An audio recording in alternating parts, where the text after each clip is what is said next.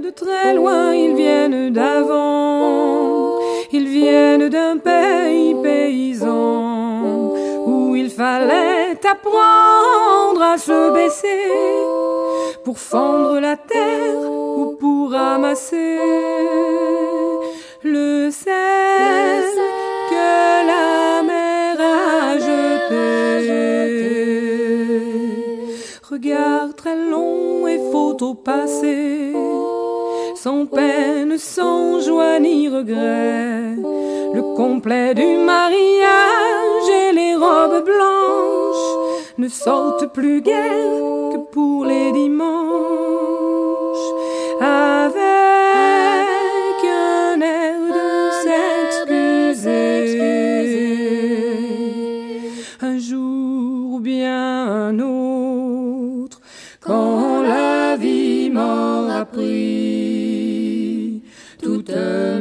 Mes certitudes, j'irai les écouter, j'irai me reposer à l'ombre de la patience des anciens.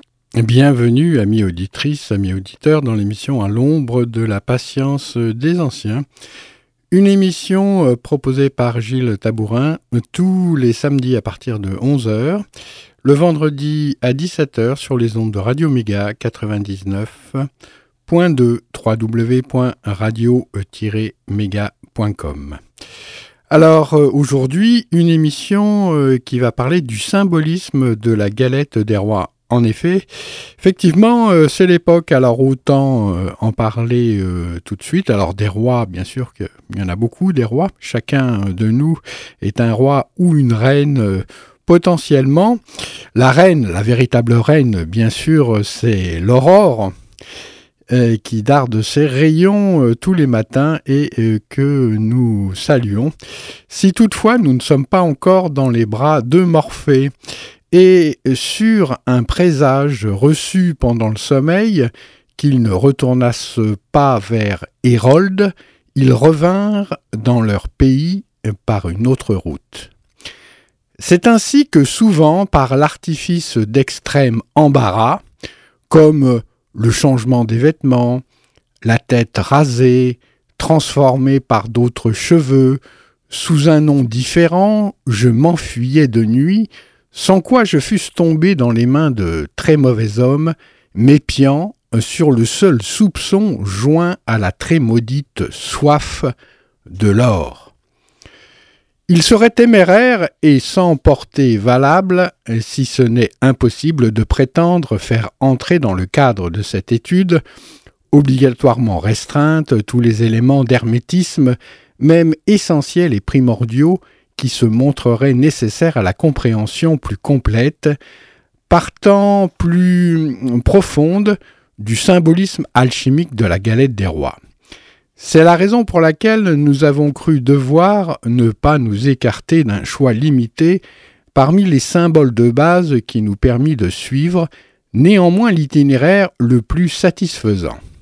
S'il n'est pas douteux que ne se trouveront au nombre de nos lecteurs que quelques rares amateurs de la vieille science d'Hermès, il est bien certain que beaucoup, moins instruits mais très sensibles à l'unique vérité, belle et sempiternelle, comme Dieu, suppléeront au rare savoir par l'intuition clairvoyante d'une âme sincère et pure, la fulgurance.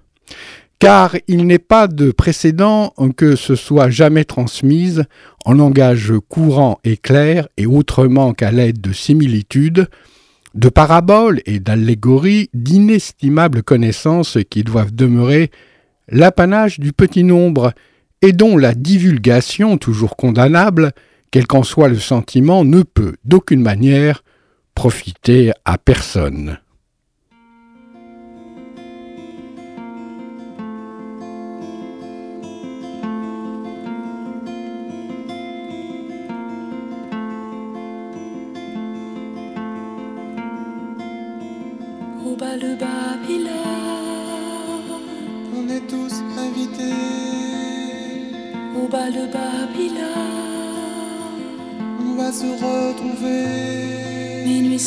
Au bal de Babylone. Au bal de Babylone, c'est la veille du grand soir.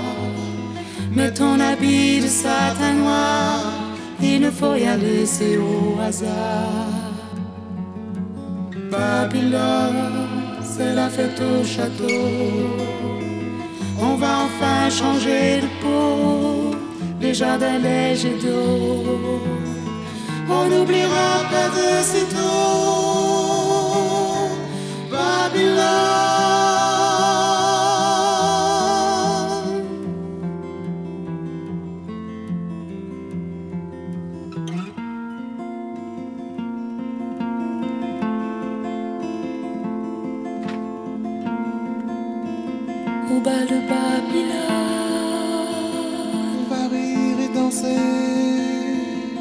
bal de Babylone,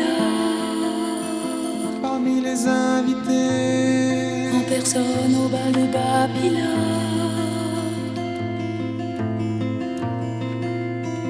Au bal de Babylone, les fous de pacotille et les meilleurs joueurs de billes, on vous attendait pour commencer. Babylone, c'est la fête au palais. Depuis le temps qu'on l'attendait, les grilles sont rouillées. Laissez ouvert, jetez les clés. Babylone,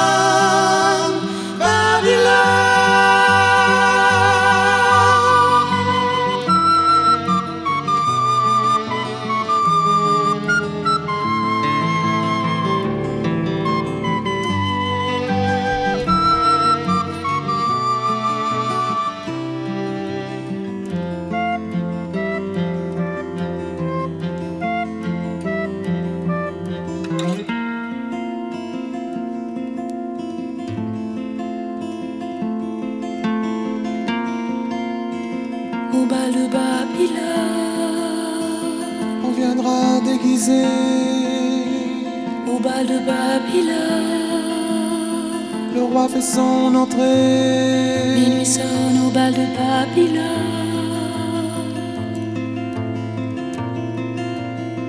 Au bal de Babylone, il fait si beau ce soir. On ne peut pas nous en vouloir de ne pas vouloir être en retard. Babylone, c'est la fête au château. On va enfin changer de peau. Les masques sont de trop. Ils n'auront pas le dernier mot. Babylone.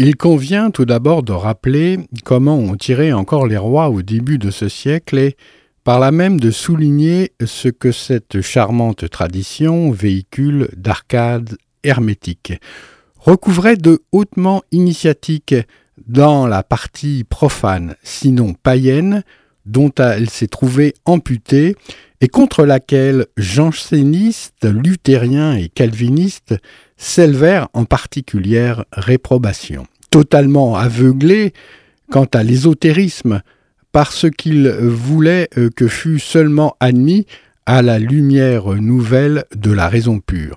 Il est vrai qu'à cette époque, la fête du roi bois, qui donnait lieu au sacre par les grands du royaume, d'enfants choisis parmi les plus pauvres pour une éphémère mais profitable souveraineté, déchaînait de véritables tapages dont l'un avait bien failli entraîner la mort du trop vaillant François Ier.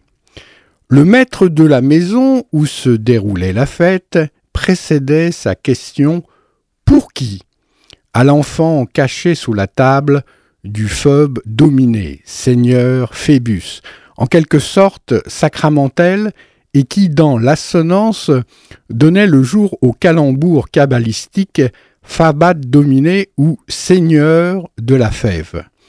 Cette fève dont il est parlé au banquet de Plutarque, qui était adorée telle une divinité et que les anciens Égyptiens conservaient dans leurs temples, mystérieusement cachée sous un voile, tout comme elle est dissimulée dans la pâte de nos galettes, puis sous la serviette de la table.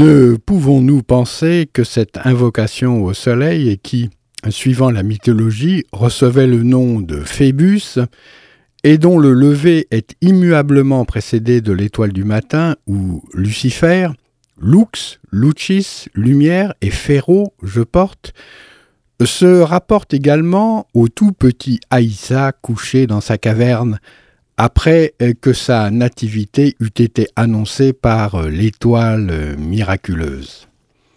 Et tout comme les mages d'Orient furent conduits par cet astre, à la fois crépusculaire et nocturne, jusqu'à l'endroit où reposait l'enfant divin. De même, l'alchimiste est guidé dans son travail par l'empreinte stellaire, positive et splendide, qu'il doit suivre jusqu'au sanctuaire profondément enfoui au sein de la terre, de la matière, mater, mère, recélant l'or philosophique, autrement dit, le petit roi, Régulus. Ce signe renouvelle dans le grand œuvre hermétique l'épiphanie, qui suscita l'étoile triomphatrice de tous les astres du ciel. Saint Ignace dans la première de ses épîtres rejetées par les apocryphes, celle qu'il écrivit aux Éphésiens, nous fait du miracle cosmique un tableau bien plus saisissant que le passage de Saint Matthieu. Une étoile brilla dans le ciel, surpassant par l'éclat toutes les étoiles, et sa lumière était ineffable, et sa nouveauté suscita l'admiration. Or, tous les autres astres, ensemble avec le Soleil et la Lune, formèrent le cœur de l'étoile, mais elle-même étendait sa lumière sur tous, et le trouble était. D'où leur provint cette nouveauté extraordinaire.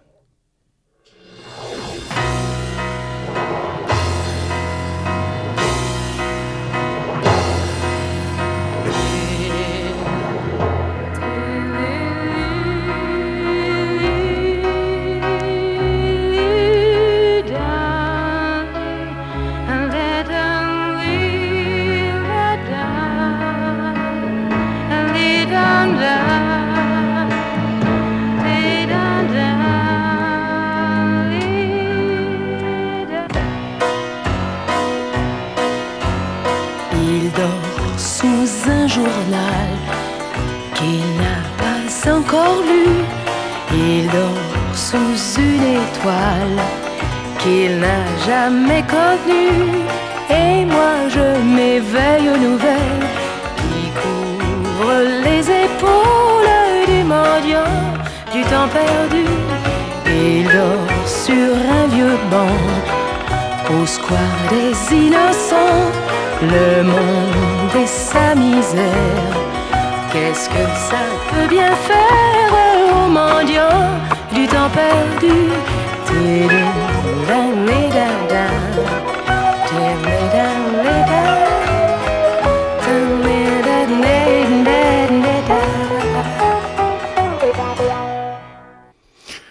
La fève n'est pas autre chose que le symbole de notre soufre emprisonné dans la matière. Véritable soleil minéral qui est aussi cet or naissant et tout à fait étranger au métal précieux, dispensateur de toute jouissance sur la terre. C'est lui, cet or jeune et vert, qui dotera l'artiste, assez heureux pour le conduire à sa maturité, du triple privilège de la santé, de la fortune et de la sagesse. Voilà pourquoi l'expression trouver la fève au gâteau signifie aussi bien faire une découverte géniale et importante qu'une excellente et riche affaire.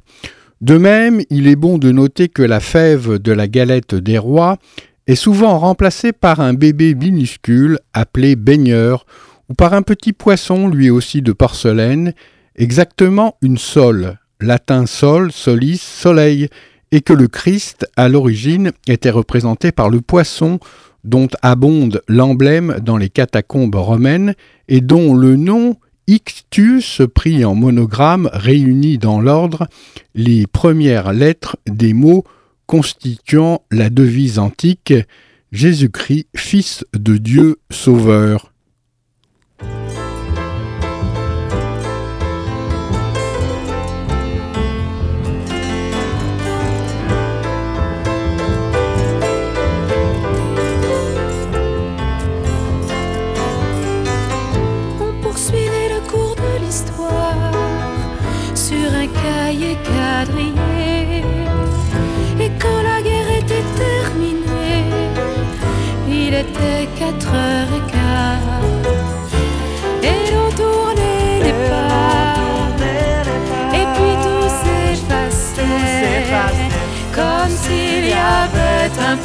Peu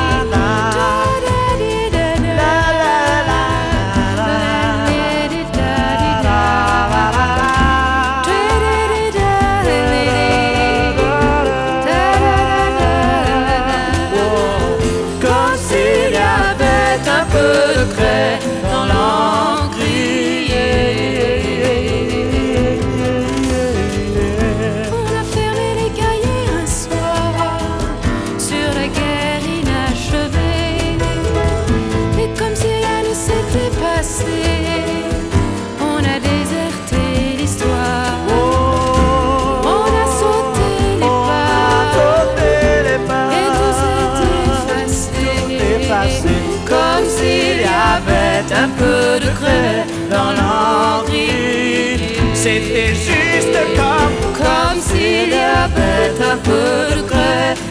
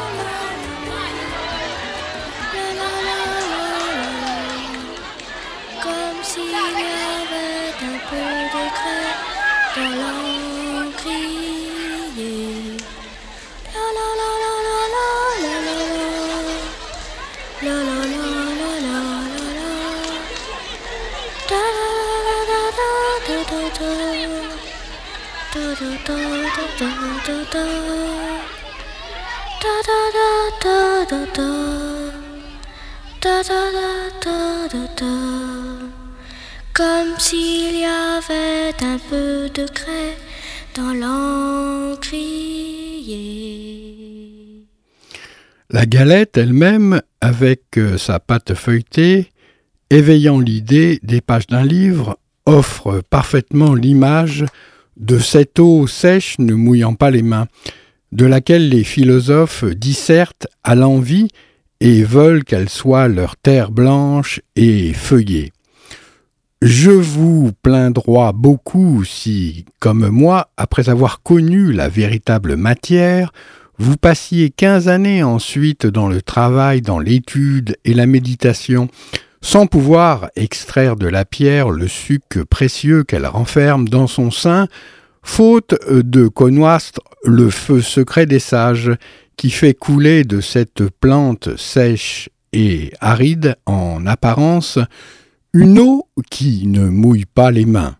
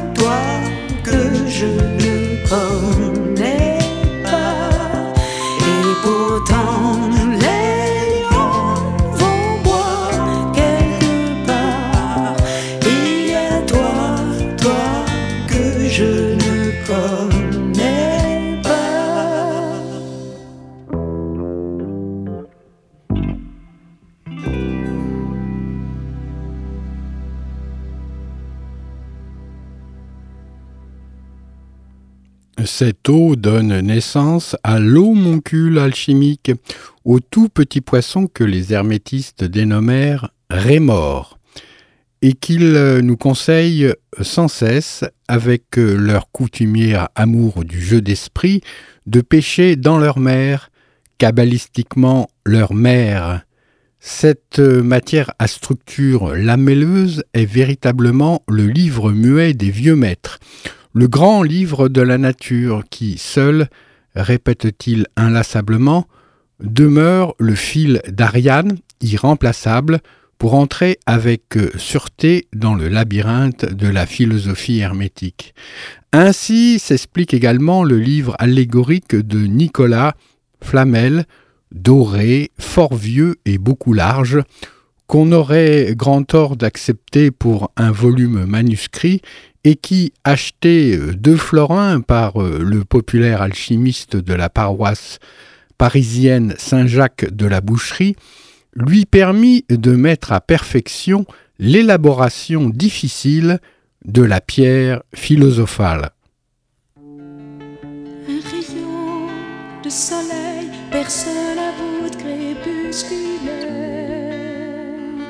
Tu le vois, l'enfant Maya. Son écharpe de brocart renversera les barricades. C'est le fils de Guevara.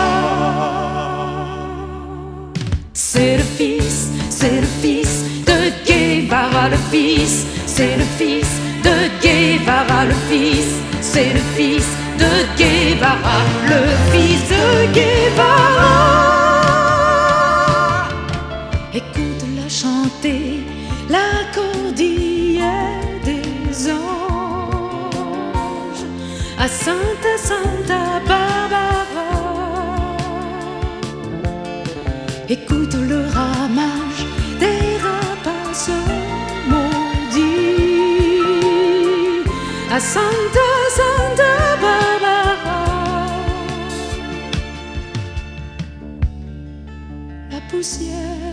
des sanctuaires au fond des yeux couleur amère. Tu le vois, l'enfant Maya. Au colosse d'argile, il volera le trône. C'est le fils de Guevara.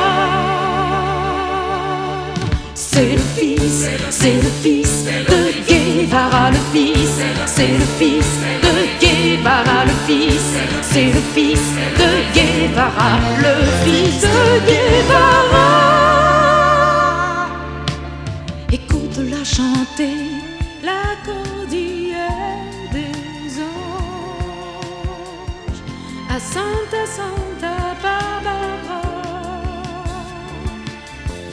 Écoute le ramage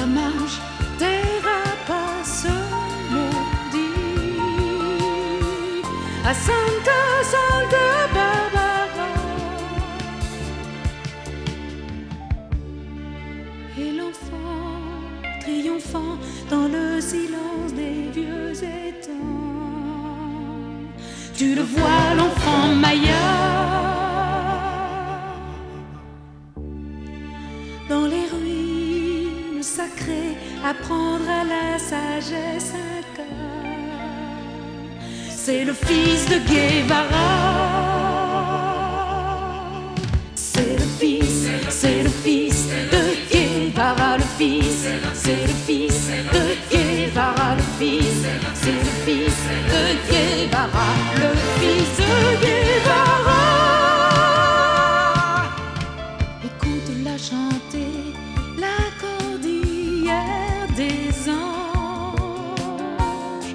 À Santa Santa Barbara. Écoute le ramage des rapaces maudits à Santa Santa Barbara. C'est le fils, c'est le fils de Guevara, le fils, c'est le fils de Guevara, le fils, c'est le fils de Guevara, le fils, c'est le fils de Guevara, le fils, c'est le fils de Guevara, le fils, c'est le fils de Guevara, le fils de Guevara.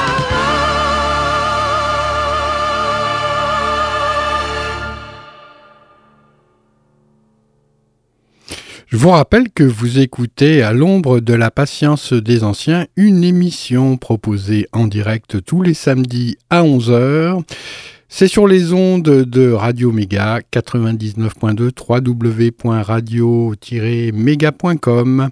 C'est le vendredi à 17h également. Aujourd'hui, une émission qui traite du symbolisme de la galette des rois puisque c'est le moment.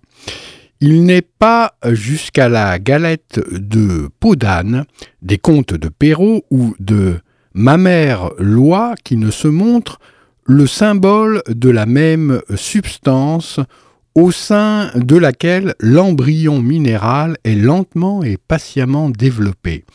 Celui-ci, on l'a vu, est semblablement figuré de nos jours, habitant secret du gâteau des rois, par le bambino nu ou bien emmailloté, quelquefois même inclus dans le cotylédon antique, n'y laissant apparaître que son faciès à l'une des extrémités.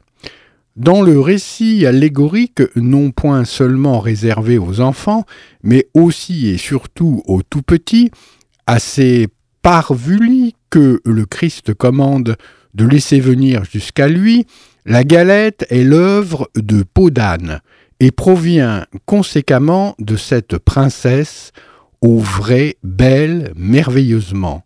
Sous la misérable dépouille dont elle se revêt, elle s'offre en étrange personnification de la matière première, autrement dit, sujet des sages.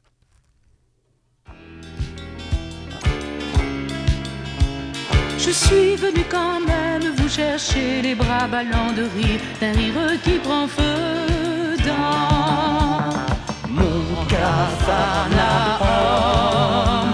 sur la terre des hommes, voyageur maudit, je te cherche la nuit.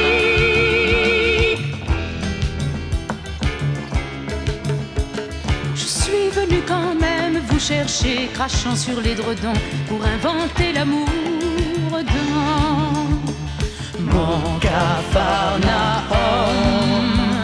sur la terre des hommes, voyageur maudit, je te cherche la nuit.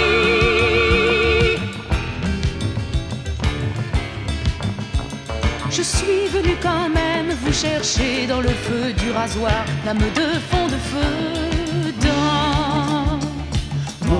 capharnaüm sur la terre des hommes, voyageur maudit, je te cherche la nuit,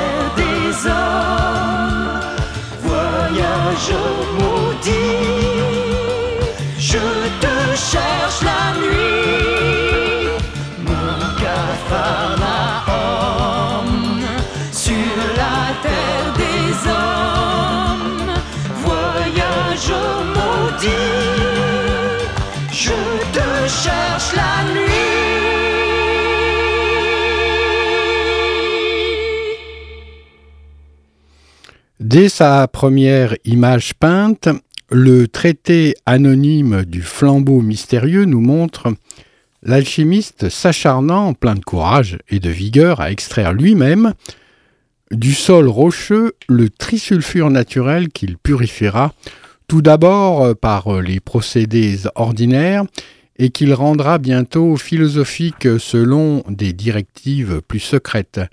C'est là euh, tout un long processus que nous avons franchement exposé au cours de notre sixième chapitre dans notre livre récemment paru chez Jean-Jacques Pauvert, L'alchimie expliquée euh, sur des textes classiques. Vous avez eu d'ailleurs l'occasion d'entendre une première émission consacrée à ce thème. À ce propos, euh, nous connaissons plusieurs jeunes artistes qui présentement trouve et recueille en France le sujet minéral de bonne qualité, indispensable à leurs efforts par le fourneau.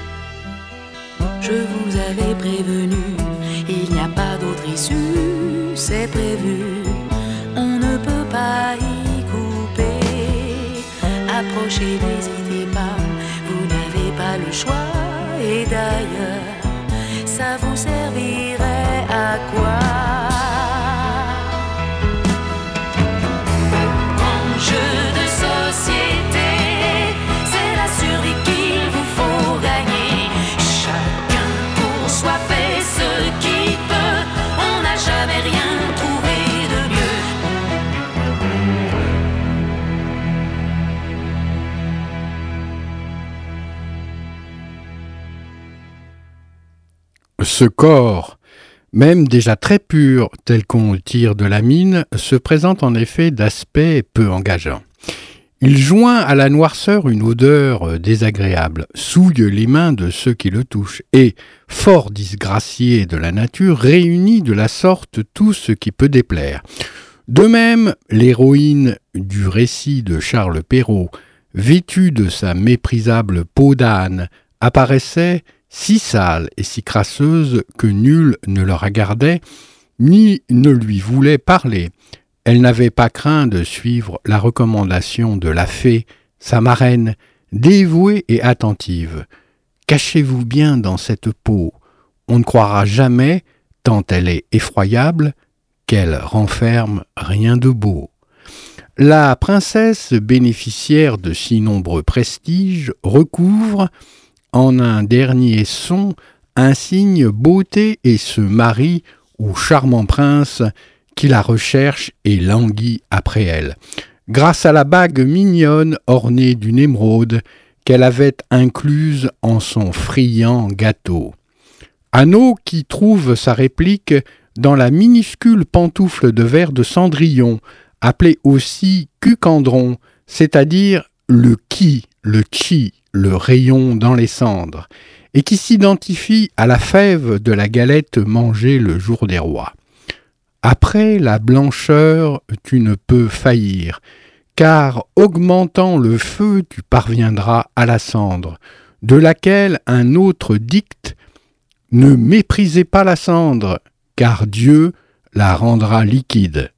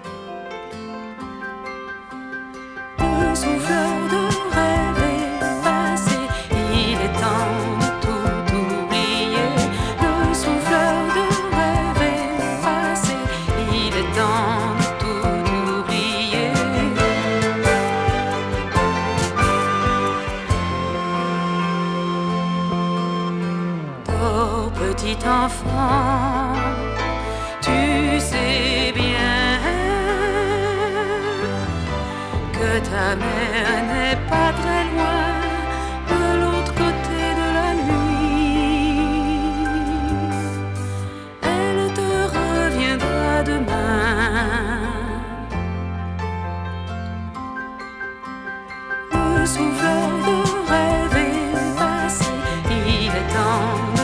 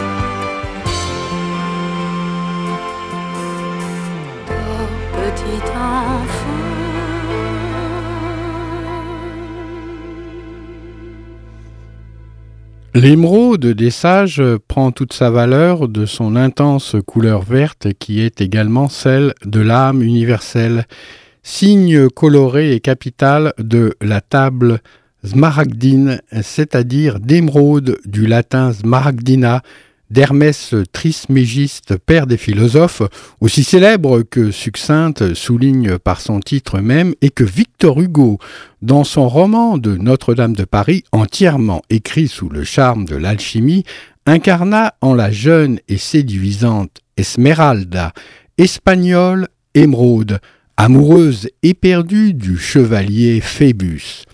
Au cours de l'élaboration philosophale, la couleur verte annonce l'indéfectible union dans la pleine concorde des deux principes primitivement opposés, savoir le mercure et le soufre, en même temps que la vertu végétative qu'ils acquièrent alors.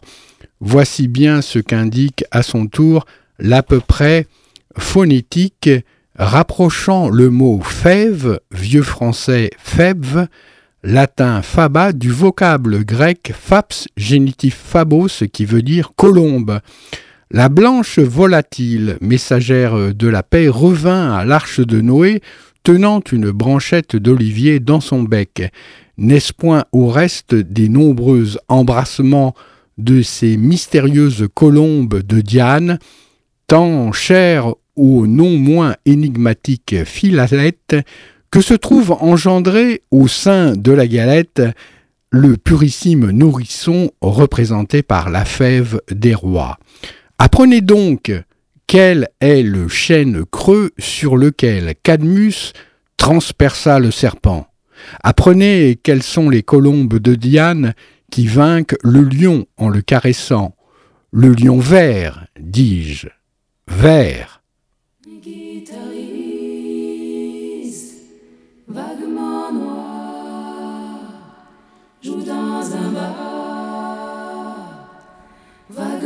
Triste, un air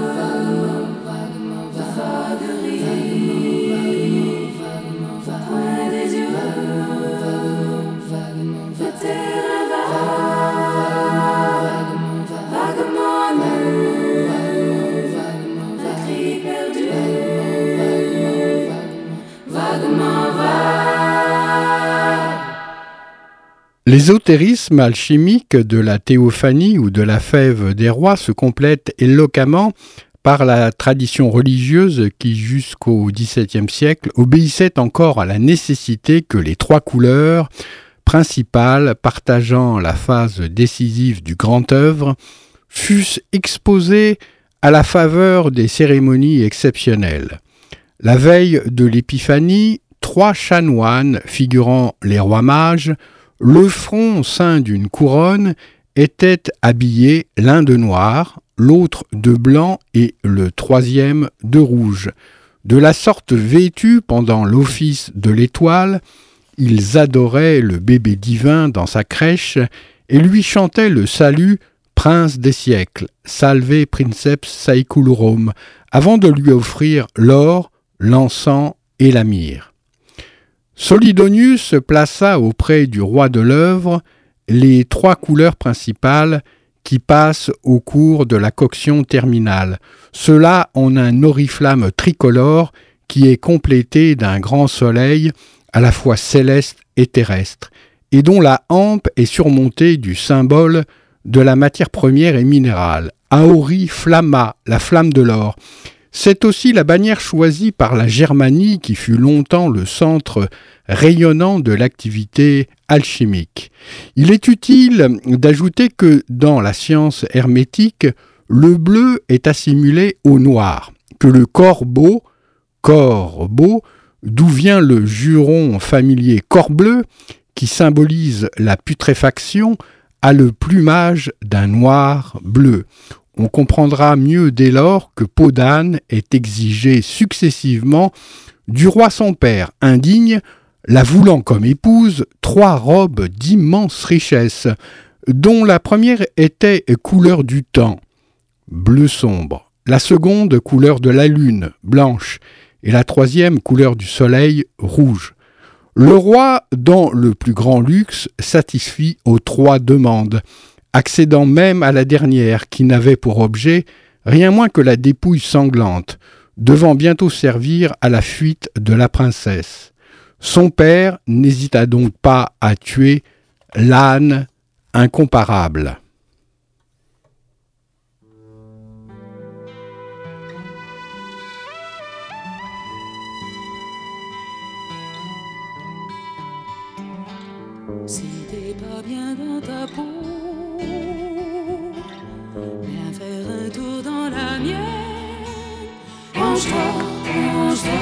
Sur moi.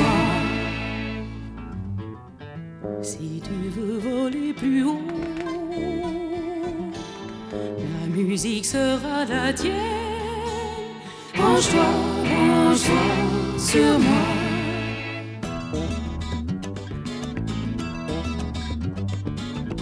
Je suis une femme allumée, je suis une femme allumée. Je suis une femme allumée, allumée,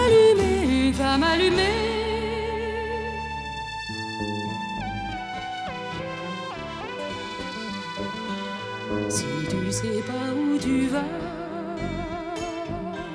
je peux peut-être y aller avec toi. Branche-moi, branche-moi sur toi. Si tu te sens bien dans ta tête, emmène-moi dans ta planète. Branche-moi, branche-moi sur toi.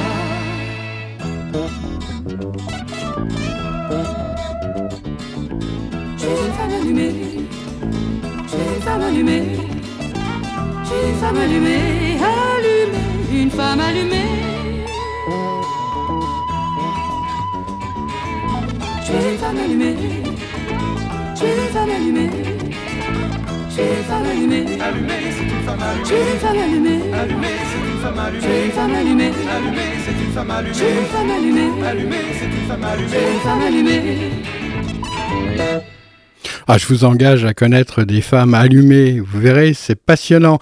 Le même enseignement initiatique se dégage des souvenirs de Frédéric Mistral, nous y comptant en particulier la triple mésaventure qui lui survint tout au début de son enfance. Ces trois robes desquelles il dut changer l'une après l'autre à cause de ces trois chutes dans le fossé du puits à roux alors qu'il y voulait cueillir des jolies fleurs de glais à savoir sa robe ordinaire, puis celle du dimanche, enfin celle des jours de fête.